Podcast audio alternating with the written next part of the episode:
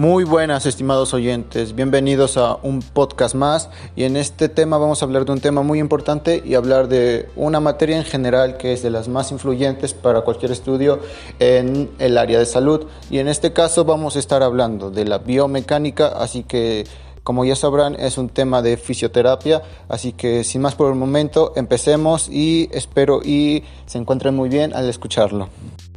Ok, vamos a empezar diciendo de qué es la biomecánica. Bueno, la biomecánica es una conjunción de disciplinas que estas pertenecen al ámbito medicinal y físico, obviamente, en el cual tiene como objeto comprender las lesiones en el cuerpo humano, tanto cómo funcionan sus mecanismos, cómo están conformados y demás, anatomía en general, teniendo en cuenta todas las cosas que pasan en el cuerpo, desde el movimiento, desde las lesiones, cómo funciona, y todo aquello, igual de su aplicación, igualmente para los tratamientos que pueden usarse este mismo.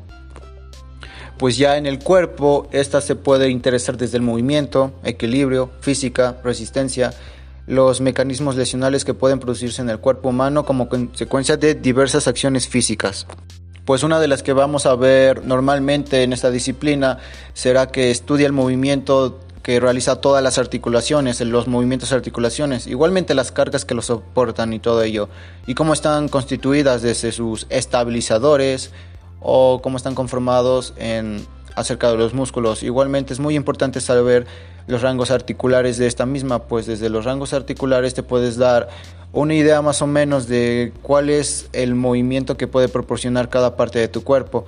Igualmente los miembros superiores e inferiores, cuáles son, cómo está constituido y todo aquello que te pueda servir de gran ayuda. A las articulaciones, pues la biomecánica es la disciplina orientada en aplicaciones de leyes que forman parte de la órbita mecánica. Así, por ejemplo, podemos darnos una idea de que en las articulaciones son movibles y estas dos necesitan de dos o más huesos para que sirvan. Hay diferentes tipos de articulaciones y cada una de ellas tienen su tema general. Pues esto hace que la mayoría de las articulaciones sean movibles y permiten los huesos que se muevan. Las articulaciones también constan de los siguientes como cartílagos, cápsula articular, igualmente de estabilizadores y se unen mucho a los huesos e músculos. Y los movimientos, ya para comenzar en este tema, es que es el deslizamiento se produce por moverse las caras articulares, una sin otra, sin abandonarse obviamente, esto sería ya un problema de lesión. Este movimiento está presente en las articulaciones sinoviales, ya que hay tres tipos, las que tienen movilidad, las que no tienen movilidad y las que tienen poco movilidad. Y es típico de las articulaciones de forma plana en las sinoviales, donde se hace un movimiento limitado, pero al actuar provoca que ya tenga mayor movilidad. Esto ocurre en lugares de nuestro cuerpo como podrían ser el carpo, el tarso y la columna vertebral. Pues el cuerpo también tenemos que tomarlo en cuenta que tiene una posición anatómica, se divide en tres ejes igualmente, y esos ejes nos van a servir como guía para poder utilizarlos. Igualmente están movimientos de rotación que se realiza cuando el hueso da vueltas alrededor de su eje y longitudinal. Esto no tiene rango de movilidad, pues ya que es una rotación, no tiene ángulo y se caracteriza, caracteriza porque no produce un cambio de lugar en el hueso, sino el cambio de orientación nada más. Este movimiento es típico de las articulaciones de forma trocoide o cilíndrica. También puede realizarse en otras clases de articulaciones también, como en las esféricas obviamente.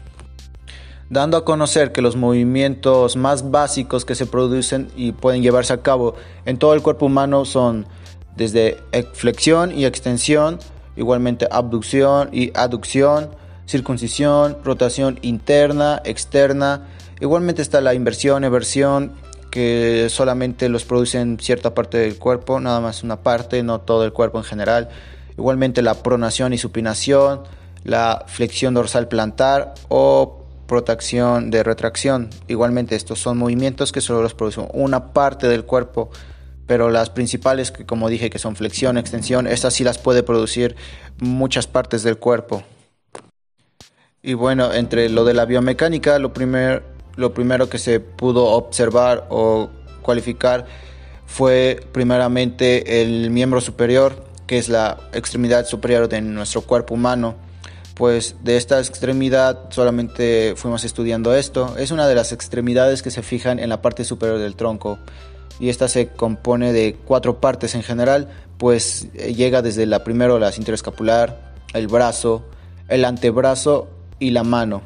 Y bueno, eso sería todo lo que podremos saber de biomecánica hasta el momento. Espero y les guste.